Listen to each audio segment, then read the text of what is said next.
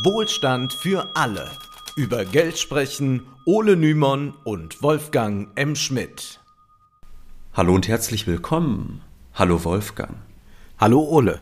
Schon mehrfach haben wir zuletzt über Gold gesprochen. Nun soll es um den wahrscheinlich legendärsten Goldrausch aller Zeiten gehen, den Klondike Goldrausch am Ende des 19. Jahrhunderts, nachdem 1896 im kanadischen Yukon-Gebiet nahe der Grenze zu Alaska zum ersten Mal Gold gefunden wurde, strömten in den folgenden Jahren mehr als 100.000 überwiegend US-amerikanische Goldgräber in das kaum besiedelte Gebiet, um dort ihr Glück zu suchen. Wir wollen uns heute einmal ansehen, was dort eigentlich passiert ist. Wer hat Gold zutage gefördert und wer hat davon eigentlich profitiert? Denn viele stellen sich einen Goldrausch ja so vor, dass jeder da ein bisschen in Wildwestmanier in der Gegend herumgräbt und behalten darf, was er will. Dabei werden wir heute sehen, der Goldrausch, der war alles andere als egalitär. Er war von großen Ungleichheiten begleitet, die durch die geltenden Eigentumsrechte gefördert wurden. Und wir wollen uns die ökologischen Folgen eines solchen Goldrauschs ansehen. Das Yukon-Territorium, in dem viele kanadische Indigene lebten, wurde durch den Goldrausch buchstäblich umgewälzt. Ökologische Zerstörung und die Schaffung neuer Infrastrukturnetzwerke gingen dabei Hand in Hand. Die größte ökonomische Auswirkung des Goldrauschs war, so gesehen, vielleicht gar nicht einmal die Ausgrabung einiger Dutzend Kubikmeter Gold. Dazu gleich mehr, zuerst aber der Hinweis, dieser Podcast bedeutet eine Menge Recherchearbeit, deshalb sind wir dankbar für jede finanzielle Unterstützung. Alle, die dazu in der Lage sind, können uns gern über die in der Beschreibung angegebene Bankverbindung unterstützen oder über PayPal, Steady und Patreon. Die Links sind wie immer in der Beschreibung. Und natürlich sind wir dankbar, wenn ihr Wohlstand für alle im Freundes- und Bekanntenkreis weiterempfehlt und die neuesten Folgen in den sozialen Medien teilt. Auch über gute Bewertungen auf den Podcast-Plattformen wie Spotify oder iTunes freuen wir uns. Vielen Dank. Zurück zum Klondike. Viele halten den Goldrausch für ein US-amerikanisches Phänomen, was vor allem daran liegen dürfte, dass viele Goldgräber aus dem benachbarten Alaska und aus anderen US-Bundesstaaten herbeiströmten ins Yukon Territory und das hat sicherlich auch etwas damit zu tun, wie die amerikanische Kulturindustrie in den folgenden Jahrzehnten äh, dann natürlich diesen Goldrausch ausgeschlachtet hat. Also von Charlie Chaplin bis Dagobert Duck ist ja auch wirklich jeder da gewesen. Tatsächlich Tatsächlich spielte ein wesentlicher Teil des Goldrauschs sich aber auf kanadischem Gebiet ab. Und dort war 1896 auch der erste Goldfund denn äh, dort wurde äh, im August 1896 in einem Nebenfluss des Klondike River, der wiederum in den Yukon River mündet, äh, Gold entdeckt von Cage, einem kanadischen Indigen, beziehungsweise äh, von seiner Schwester. Das weiß man heutzutage nicht mehr ganz genau, wer diesen ersten Goldfund gemacht hat. Da Cage aufgrund des damaligen Rassismus keinen Claim erwerben, also keinen Anspruch auf dieses Gold erheben konnte, meldete dann sein Schwager George Washington Carmack einen solchen Claim an. Dieser Goldfund sprach sich bald herum, so dass Goldgräber von überall her angelockt wurden. Als 1897 die frohe Kunde, dass Gold gefunden wurde, sich in den USA verbreitete, machten sich mehr als 100.000 sogenannte Stampeders auf, um am Yukon ihr Glück zu suchen und immer war diese Hoffnung da, dass man ganz schnell ganz reich werden kann. Bereits in Folge 174 haben wir erklärt, dass Gold damals von großer politischer Bedeutung auch war. Mit der US-Wahl 1896 war besiegelt, dass die USA ab 1900 einen rein monometallischen Goldstandard annehmen sollten. Heißt, nicht Gold und Silber sollten als Währung dienen, sondern Gold allein. Dementsprechend bedeutsam war es, dass neue Gold Quellen sich auftaten. Außerdem war vielerorts Krise, so dass die Hoffnung auf immensen Reichtum Zehntausende dazu motivierte, den sehr beschwerlichen Weg bis an den Klondike River auf sich zu nehmen. Ja, und beschwerlich, das ist eigentlich eher noch untertrieben, denn für die allermeisten war der Weg an den Klondike eine richtige Tortur, wenngleich nicht für alle. Historiker sprechen von einer Richmond's Route und einer Poorman's Route die Ungleichheit, die für den Kapitalismus immer konstitutiv ist, die machte sich auch hier geltend. Also wer über viel Geld verfügte, der konnte bequem von den USA bis nach Dawson City am Yukon River mit dem Boot fahren, ohne die geringsten Mühen auf sich zu nehmen. Das dauerte natürlich einige Zeit, bis an die äh, Mündung des Yukon zu fahren und dann von dort aus weiter mit dem Dampfer runter zu tuckern. Aber wenn man diese Zeit hatte, dann konnte man da eigentlich ohne einen Finger zu bewegen, äh, sich fortbewegen. Die allermeisten, die sich aufmachten, die hatten einen deutlich beschwerlicheren Weg, wie die Umwelthistorikerin Catherine Morse in ihrem Buch The Nature of Gold, an Environmental History of the Klondike Gold Rush feststellt. Zitat, die Poor Man's Route stellte eine günstigere, dafür aber beschwerlichere Option dar. Erst mit der Eisenbahn an die Westküste und mit Dampfer nach Wrangell, Skagway oder Dyer. Dann eine beschwerliche Wanderung auf dem Landweg über den Chilkoot Pass, White Pass oder Tesla Trail zum Oberlauf des Yukon River und am Ende eine Reise den Yukon entlang bis nach Dawson City auf handgebauten Flößen und Booten. Der Chilkoot-Pass war zwar kaum mehr als 50 Kilometer lang, dennoch brauchten diejenigen, die die Poorman's Route wählten, durchschnittlich drei Monate, um diese kurze Strecke zurückzulegen.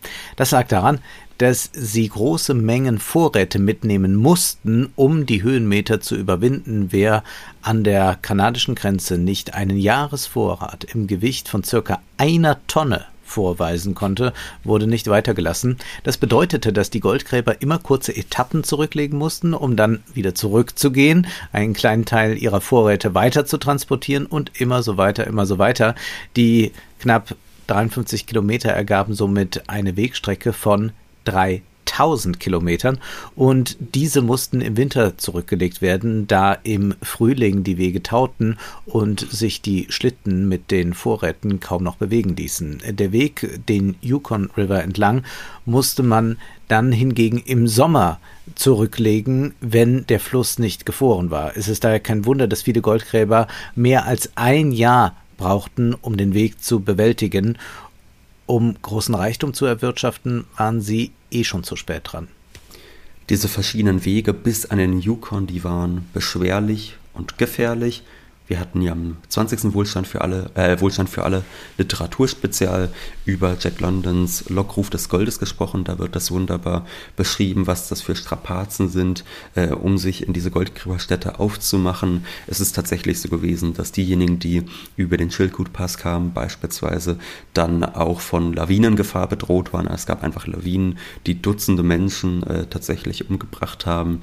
Äh, Hunderte, wenn nicht gar Tausende Pferde sind umgekommen bei dieser Wanderung Wanderung über diese Passes, sodass einer dieser Passes auch Dead Horse Pass genannt wurde irgendwann. Das heißt, es war äh, unglaublich beschwerlich und gefährlich, führte aber auch dann zu neuen Geschäftsmodellen. Also einige Arbeiter, die schlugen Stufen in den Schnee am Chilkoot, und die verlangten dann Gebühren für die Nutzung dieses Weges. Kanadische Indigene boten sich den weißen US-Amerikanern wiederum als Gepäckträger an und ließen sich dabei nicht gerade billig abspeisen. Also man kann in der Hinsicht jetzt nicht davon sprechen, dass das einfach so eine Form äh, kolonialer Ausbeutung gewesen wäre, sondern die haben tatsächlich gute Löhne für sich herausgehandelt, wie der Journalist Tappan Adney damals feststellte. Zitat, Sie machen keinen Unterschied zwischen sich und Weißen bei derselben Dienstleistung. Wenn jemand Sie zu einem bestimmten Preis engagiert und jemand anders Ihnen mehr bietet, legen Sie Ihr Gepäck ab und ergreifen das Neue. Und wenn Sie auf dem Weg von höheren Löhnen hören, dann halten Sie an und streiken. Die Natives konnten ihre Ansprüche auch deshalb so gut durchsetzen, weil sie ohnehin nicht auf das Geld der Amerikaner angewiesen waren. Sie waren an die harten Wetterbedingungen gewöhnt und wussten, wie man unter diesen Umständen überlebt. Für sie war der Lohn für ihre Dienstleistungen eher eine Ergänzung zu der Subsistenzwirtschaft, von der sie sonst lebten. Die Natives boten sich nicht nur an, um Gepäck zu transportieren, sondern verkauften auch Holz, das die Goldgräber dann zum Bau von Booten auf dem Yukon nutzten oder steuerten diese Boote den Yukon entlang bis nach Dawson. Auch diese Arbeit ließen sie sich gut bezahlen. Sie wussten ja auch genau, an welchen Stellen das Wasser gefährlich war. Und wir sehen schon an dieser Stelle der Reise, wo wir noch gar nicht in den Goldgräberstätten angekommen sind. Der Goldrausch, der war nicht bloß insofern ein ökonomisches Phänomen, als da Gold abgebaut wurde. Nein, unzählige neue Geschäftsfelder sind dort entstanden, von denen nicht nur Natives profitierten, auch infrastrukturell wurde das bis dahin kaum besiedelte Gebiet neu erschlossen, es wurden Eisenbahnen binnen weniger Jahre gebaut also nachdem der Goldrausch dann endete, war das eigentlich dann richtig erschlossen, sodass niemand mehr diesen beschwerlichen Weg auf sich nehmen musste. Und Gondeln transportierten auch schon nach verhältnismäßig kurzer Zeit das Gepäck über den Chilkoot, sodass schon mal äh, viel von dieser Beschwerlichkeit abgenommen worden war. Wir werden auf diese vielen neu entstandenen Geschäftsfelder später nochmal zurückkommen, wenn es denn um die Frage geht, wer eigentlich von diesem Goldrausch profitierte. Ohne nun alle Stationen des Weges am Yukon River genau zu schildern, merken wir schon, wie beschwerlich der Weg für die allermeisten Goldgräber war, wer nicht gerade reich war und die Richmonds gut per Schiff nehmen konnte, musste unglaubliche Mühen aufwenden, um überhaupt am Klondike anzukommen. Bei weitem nicht die Hälfte derer, die sich aufmachten, kam auch wirklich am Ziel an. Das Portemonnaie entschied also maßgeblich darüber, wer eigentlich die Chance hatte, am Goldrausch teilzunehmen. Da könnte man nun sagen, ja, da sehen wir es wieder mal, im Kapitalismus wird nur derjenige reich, der ohnehin viel hat Ironischerweise war die Ungleichheit zwischen denen, die die Richmond's Route und die Poorman's Route zurücklegten, gar nicht die entscheidende Ungleichheit. Viel wichtiger war, wer zu den allerersten gehörte, die einen Claim absteckten und wer erst danach kam. Claim ist Englisch und bedeutet ins Deutsche übersetzt so viel wie Anspruch, also wer der Meinung war, ein gutes Grundstück gefunden zu haben, auf dem Gold zu finden sein könnte. Der konnte für wenig Geld einen Claim erwerben und war damit Eigentümer des dortigen Goldes. Entscheidend war also, wer bei der Absteckung dieser Claims die Nase vorn hatte, wie der Ökonom Douglas W. Allen in seinem Aufsatz Information Sharing During the Klondike Gold Rush festhält. Als George Carmack am 17. August 1800 96 seinen Claim am Bonanza Creek absteckte, folgte er dem örtlichen Brauch, seine Kollegen über den Fund zu informieren und löste damit drei Goldräusche aus. Die erste Welle fand innerhalb eines Monats nach dem Fund statt, als örtliche Bergleute 200 Claims anmeldeten. Der zweite Ansturm erfolgte Anfang 1897, als etwa 3000 Menschen aus verschiedenen Teilen Alaskas und British Columbias anreisten. Diese ersten beiden Anstürme beanspruchten fast die gesamte Zahl der lohnenswerten Creeks. Als der letzte große Ansturm von 30.000 Menschen im Jahr 1898 ankam, gab es ironischerweise kaum noch Möglichkeiten, ein Vermögen zu machen. Insgesamt machten sich schätzungsweise 100.000 Menschen auf den Weg zum Klondike, 30.000 erreichten Dawson, ein paar hundert wurden reich rückblick, rückblickend betrachtet auf jeden Fall äh, ein unglaublicher Wahnsinn, ja, dass man sich aufmacht an einen Ort, an dem man gut ein oder zwei Jahre brauchen kann und dann glaubt, man könnte dort noch das große Glück äh, schaffen, obwohl ja eigentlich schon klar sein dürfte, dass da die anderen vorher sind. Aber da merkt man dann auch die ökonomische Verzweiflung, die äh, damals herrschte in der Krisenzeit, dass man sagte, das nimmt man jetzt auf sich. Das heißt, das war die alles entscheidende Ungleichheit. Der Goldrausch, der zog Zehntausende an, die sich großen Reichtum erhofften. Aber realistischerweise waren all diejenigen, die 98 oder 99 aus den USA in Dawson City eintrafen, viel zu spät und hatten eine gigantische Summe verschwendet, denn die allermeisten Claims waren bereits abgesteckt, als die Mehrzahl der Goldgräber am Klondike ankamen. Es herrschte es ist also, ja ein bisschen ja. so wie mit dem äh, Bitcoin und mit den anderen Kryptowährungen, mhm. äh, wo man ja auch dann mal so Zahlen hat, äh, wem eigentlich diese ähm, Kryptowährungen gehören. Und dann stellt man auch fest, 90 bis 99 Prozent gehören ein paar Leuten. Also die Ungleichheit im äh, Kryptowährungsgebiet ist noch viel größer als in der Gesellschaft. Und der Rest verteilt sich dann auf jene zu spät gekommenen, die aber doch noch ein bisschen von diesem Glück abhaben wollen. Genau, aber ich meine, bei den äh, Bitcoinern ist es wenigstens so, da konntest du ja tatsächlich noch nach zwei, drei oder sogar zehn Jahren, äh, wenn du im richtigen Moment eingestiegen bist, äh, noch einen Profit draus ziehen. Aber hier haben wir wirklich es mit äh, armen Teufeln zu tun, die ja. nach zwei, drei Jahren ankamen, die unglaubliche Summen Geld ausgegeben haben. Ähm, also ich meine, da ging es um 500, 600 Dollar, wo man gesagt hat, die muss man auf jeden Fall ausgeben, um dort am Ziel anzulangen. Und 500, 600 Dollar im Jahr 1896, 97 waren natürlich natürlich unermesslich viel mehr als heute 500, 600 äh, Dollar wären. Das heißt, das war wirklich eine große Menge Geld und das Territorium war eigentlich schon größtenteils abgesteckt. Also die Claims, die man da noch erwerben konnte, die waren größtenteils ziemlich fernab vom Schuss und haben dann auch nicht mehr viel gebracht. Das war wirklich sehr früh das Allermeiste, was sich lohnt. Ähm, aufgeteilt. Und das Interessante ist jetzt, dass die Eigentumsrechte extrem stark gesichert waren. Also ähm, Allen, den du eben zitiert hast, Wolfgang, der geht in diesem Aufsatz der Frage nach, wie kann es denn sein, dass die ähm, Goldgräber damals immer sofort ihre Funde offen kommuniziert haben. Dass zum Beispiel ja. auch der Carmack, der diesen ersten Claim für sich beansprucht hat, sofort den anderen Goldgräbern gesagt hat, ja, ich habe hier was gefunden. Das lag daran, dass der sich gar keine Sorgen drum machen musste, dass irgendwer anders dann seinen Claim wiederum äh, beansprucht und ihm noch wegnehmen will, weil die Eigentumsrechte so stark gesichert waren. Und das lag laut Allen unter anderem daran, dass das Yukon Territory, erstens nah an der Grenze zu den USA liegt und da Kanada eine Unterwanderung der eigenen Souveränität fürchtete, sendete der kanadische Staat ab 1894, also zwei Jahre vor dem ersten Goldfund, immer mehr Polizisten in die Region Zweitens äh, war dann wichtig, dass das Gebiet, auf dem sich ein Großteil dieses Goldrausches abspielte, klein war. Der konnte leicht von der Staatsgewalt äh, überwacht werden. Und dann konnte drittens das Gold aufgrund des Permafrostbodens sehr schwer nur geklaut werden. Also auch deshalb war dieses Eigentum so sicher. Und die Möglichkeiten, das Gebiet mit gestohlenem Gold zu verlassen, die waren eher gering, weil es nur wenige Punkte gab, die man immer passieren musste, wenn man raus wollte aus diesem Yukon-Gebiet, sodass die Eigentumsrechte von den zahlreichen Polizisten vor Ort konsequent durchgesetzt werden konnten. Dies war bei anderen Goldräuschen anders, etwa in Kalifornien in den 1840er und 50er Jahren. Dort waren die Claims umstritten und Besitzer eines Claims wurden oftmals von den zahlenmäßig überlegenen Neuankömmlingen gezwungen, einen Teil ihres Besitzes abzutreten. In Kanada der 1890er Jahre war das Eigentum bestens geschützt und diese Eigentumsrechte erlaubten es wenigen, unglaubliche Vermögen anzuhäufen. Wer auf Gold stieß, konnte einen Claim abstecken und innerhalb weniger Tage anmelden. Gerade einmal 15 Dollar mussten dann gezahlt werden, um für ein Jahr das Recht zu erwerben. Gold abzubauen.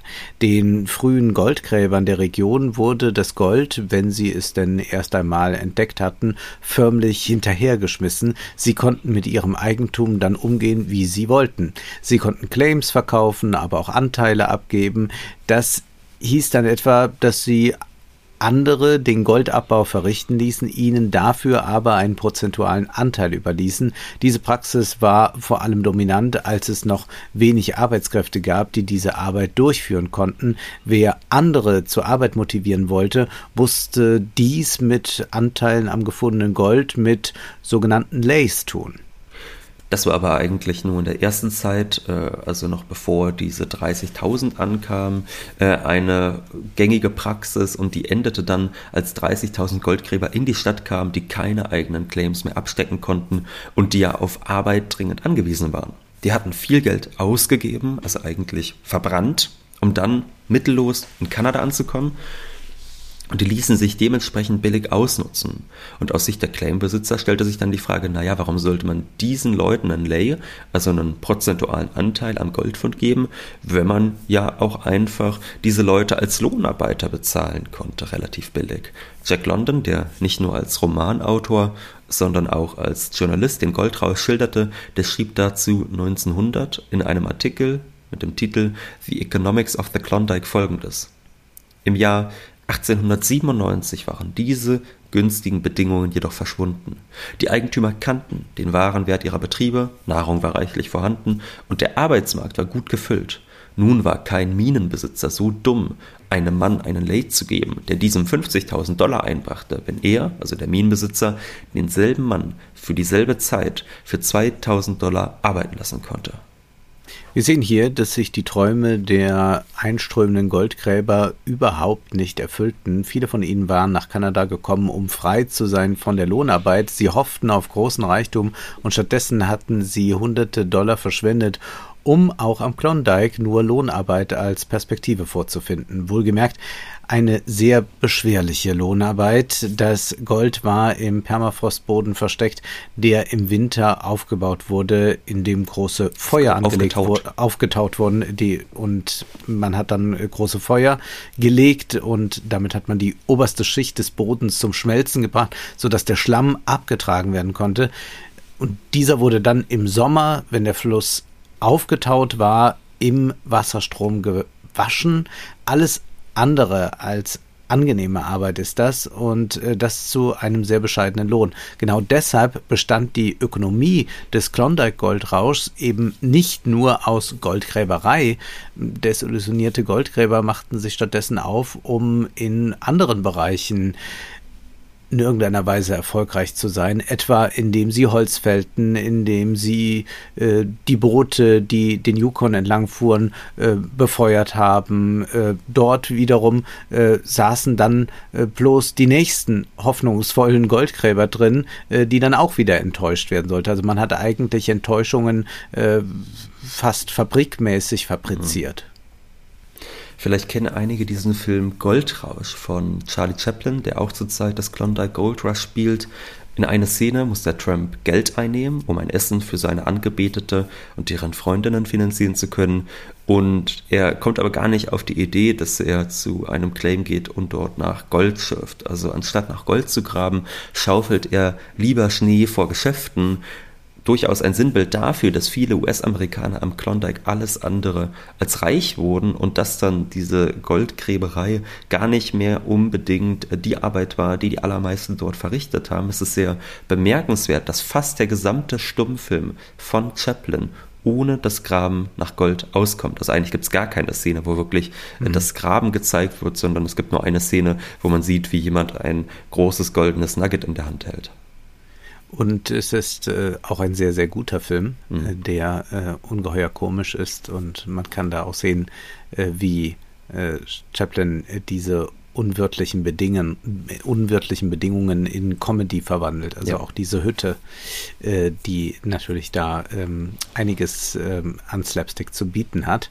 Nun Wer hat denn eigentlich von diesem Goldrausch profitiert? Äh, ganz sicherlich nicht diejenigen, die den weiten Weg auf sich genommen haben, wie Jack London vorrechnet. Er schreibt, wenn man 600 Dollar als angemessene Schätzung der individuellen Kosten annimmt, ergibt das für 125.000 Männer einen Aufwand von 75 Millionen Dollar die Eisenbahnen, die Überseetransportunternehmen und die Ausrüstungsstätte von Puget Sound erhielten wahrscheinlich 35 Millionen Dollar. Der Rest wurde auf dem Trail ausgegeben. Die meisten denen es gelang durchzukommen, hatten kaum die 10 Dollar, die für eine Miners License erforderlich waren. Einige wenige waren in der Lage, die 15 Dollar zu zahlen, die für die Eintragung des ersten Claims, den sie absteckten, erforderlich waren. Viele waren mittellos. Ja, und diese Claims, die sie dann abgesteckt haben, die waren dann ja in Wahrheit auch im Regelfall äh, ziemlich wertlos. Das heißt, diese Goldgräber gaben insgesamt laut London rund 75 Millionen Dollar aus und er rechnet dann aber noch weiter. Also er meint, man kann nicht nur sagen, äh, wir, wir, gucken uns diese direkten Ausgaben an, sondern man muss auch äh, dazu rechnen, was denen eigentlich an Lohn entgangen ist. Also in der Zeit, wo sie mhm. äh, dorthin gereist sind und ihre Zeit verschwendet haben, um überhaupt dorthin zu kommen. Und er meint, wären sie einfach daheim geblieben. Und wären dort einer Lohnarbeit nachgegangen, die noch nicht mal sonderlich gut hätte bezahlt sein müssen, dann hätten sie auch natürlich noch mal deutlich mehr Geld gehabt. Und so kommt London auf eine Summe von 220 Millionen Dollar, die quasi verbrannt wurden von denjenigen, die sich aufgemacht haben, während in den Jahren des Goldrauschs selbst nur Gold im Wert von 22 Millionen Dollar aus der Erde geholt wurde. Und das landete ja auch zu quasi äh, einem extrem großen Anteil, nicht bei denen, die da diese 220 Millionen Dollar ausgegeben haben. Also dieses Verhältnis von 10 zu 1 ist eigentlich immer noch schön gefärbt, schön gerechnet, also wirklich keine erbauliche Statistik. Noch einmal also die Frage, wer profitierte? Wirklich nur diejenigen, die als erstes Claims abgesteckt hatten? Jack London zeigt sich in seinem Text von 1900 optimistisch. Er sieht hier den Fortschritt walten, der selbstredend seine Opfer kostet. Aber der Fortschritt am Ende ist das, was London doch fasziniert, wenn er schreibt, kurzum, auch wenn viele Einzelne verloren haben, wird die Welt nichts durch den Goldrausch verloren haben. Der neue Klondike, der Klondike der Zukunft wird bemerkenswerte Kontraste zum Klondike der Vergangenheit aufweisen. Natürliche Hindernisse werden aus dem Weg geräumt oder überwunden, primitive Methoden aufgegeben und die Mühsal der Arbeit und des Reisens auf das kleinstmögliche Minimum reduziert. Die Erkundung und der Transport werden systematisiert. Es wird keine Energieverschwendung geben. Der der Frontiersmann wird dem Arbeiter weichen, der Schürfer, dem Bergbauingenieur, der Hundeführer, dem Lokomotivführer, der Händler und Spekulant, dem beständigen modernen Geschäftsmann, denn dies sind die Männer, in deren Händen das Schicksal des Klondike gelegt wird. Das ist ein in vielerlei Hinsicht bemerkenswerter Schluss. Einerseits war London einige Jahre später in seinem Goldgräberroman Lockruf des Goldes deutlich weniger optimistisch über diese zivilisatorischen Großprojekte schreibt. Wer das spezial gehört hat, der wird sich erinnern. Burning Daylight, der Protagonist, der zieht sich dann eigentlich ins Private zurück und der will mit all diesen großen Umwälzungen gar nichts mehr äh, zu tun haben. Also da ist überhaupt nicht mehr dieser Optimismus da über so ein großes Fortschrittsprojekt. Und andererseits ist dieser Schluss bemerkenswert, weil äh, die Natives in der Erzählung von London überhaupt nicht vorkommen.